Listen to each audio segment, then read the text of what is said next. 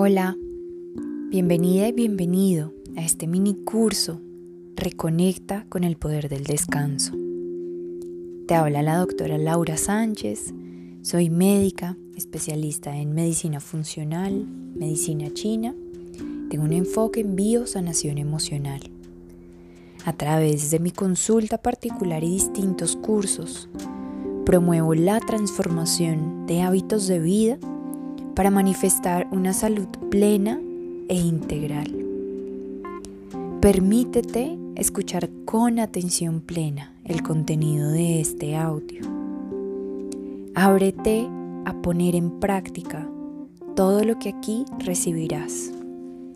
De corazón espero que este contenido sume a tu salud soñada e ideal. Que lo disfrutes. Hola de nuevo, espero que este audio te encuentre muy bien. Bienvenida y bienvenido a este audio número 7, donde quiero contarte qué hacer si no puedes dormir. ¿Qué hacer en esos casos en los que intentas las respiraciones? Bueno, has como hecho todo, pero aún así no logras dormir. Así que empecemos. Entonces, lo primero es que si no te puedes dormir, no permanezcas o te quedes en la cama intentando dormirte durante más de 20 a 30 minutos. Si ya ha pasado ese tiempo y tú ves que haces los ejercicios de respiración diafragmática pero aún no logras conciliar el sueño, no te quedes allí. Es importante que salgas de la habitación y vayas a un espacio en el que puedas leer a una luz tenue, en el que puedas escuchar música relajante, en el que puedas hacer una meditación o en el que puedas hacer estiramientos pasivos. Pero obviamente es importante que no prendas la luz eh, o algún estímulo visual fuerte, sino que simplemente te vayas a esa otra habitación a volver a entrar como en ese espacio de calma, salir de la cama, no quedarse ahí esperando que el sueño llegue. Y por supuesto, entonces cuando no puedas dormir, no te pongas a revisar el celular o el correo y mucho menos te vayas a comer, porque esos no son los hábitos que queremos construir. Puede ser que después, por hacer esto, tu cerebro encuentra esas, esas asociaciones y empieza a constituirse un hábito que no queremos.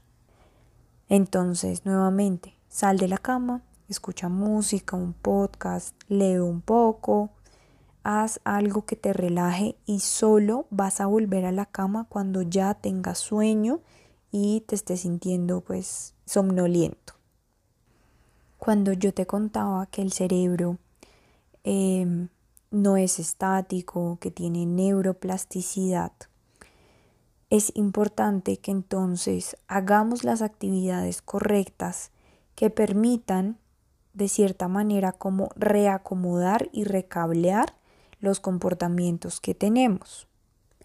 Por esto construir la rutina del sueño te va a ayudar a construir el hábito de tener un sueño reparador pero además es importante, como yo te decía en alguna oportunidad cuando hablábamos de preparar el ambiente, que tu cerebro no asocie la cama con otras cosas distintas a dormir o a tener relaciones sexuales.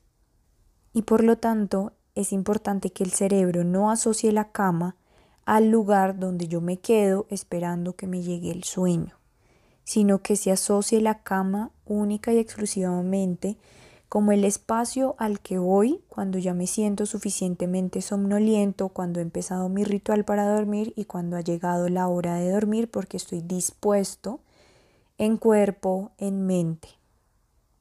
Lo usual que uno encuentra es que las personas se quedan metidas en la cama cuando no pueden dormir, dando vueltas, pensando, revisando el celular y como te digo, vas a empezarle a dar una nueva asociación a la cama, por lo tanto, te vas a parar de la cama, vas a ir a un lugar tranquilo, vas a hacer algo que sea relajante sin prender todas las luces de la casa y apenas ya llegue el sueño, pues te irás a, a dormir a tu cama.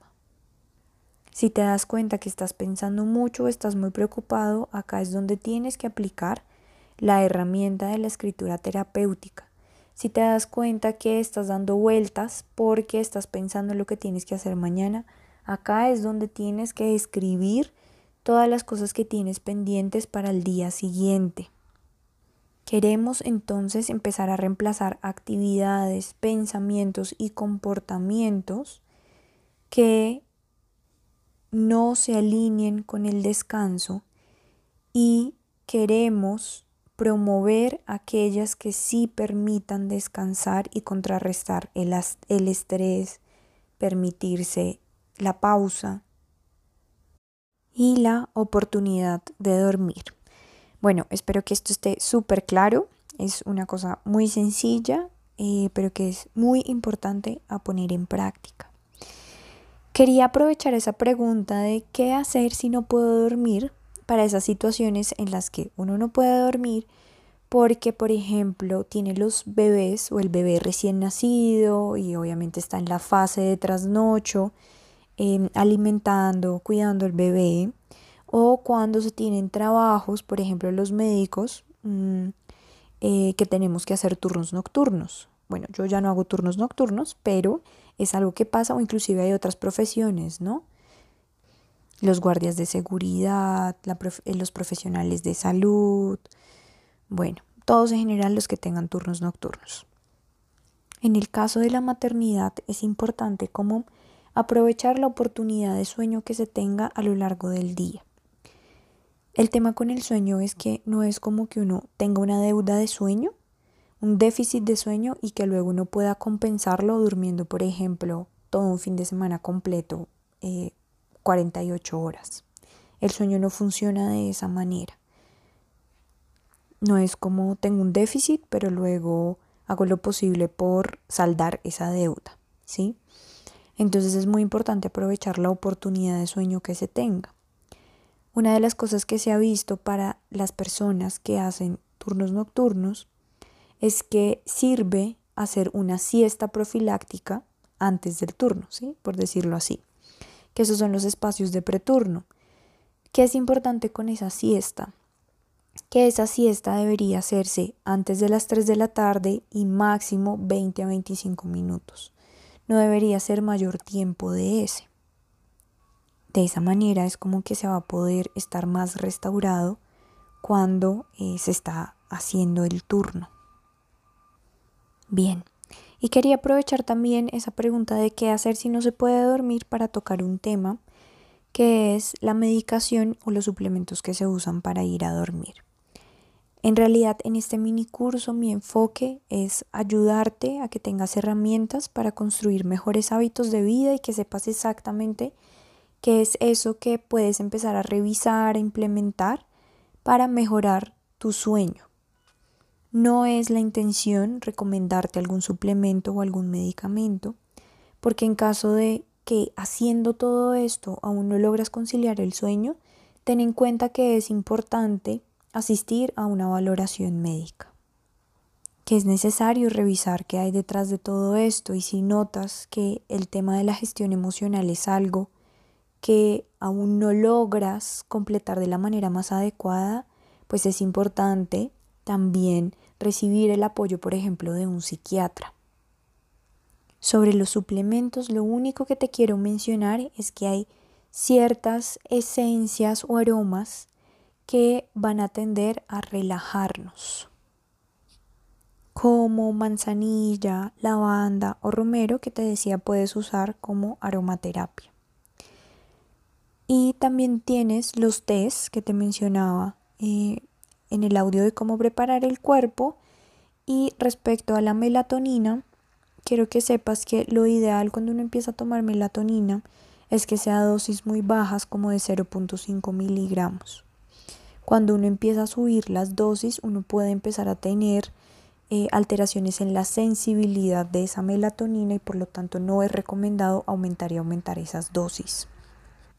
Date el chance durante un tiempo prudente de empezar a aplicar todas las herramientas, modificar tus hábitos de vida, preparar el cuerpo, la mente y el ambiente para que empieces a notar cómo esto impacta tu sueño y la calidad del sueño. El próximo audio es el audio número 8, es el audio de cierre, donde te voy a compartir información muy importante. Gracias por tus mensajes, por saber que ha sido útil para ti, por lo que me has enviado, los mensajitos que me han enviado por correo. En verdad me alegra muchísimo. Quería aprovechar esta oportunidad nuevamente para agradecerte por llegar hasta este punto. Y quiero que te agradezcas a ti mismo también porque estás haciendo todo lo posible, estás entendiendo que se puede modificar los hábitos de vida y que puedes empezar a implementar cosas en tu vida que te van a ayudar a tener una mejor salud, empezando por uno de los pilares que construyen salud, que es el, el hábito del sueño de calidad reparador y restaurativo.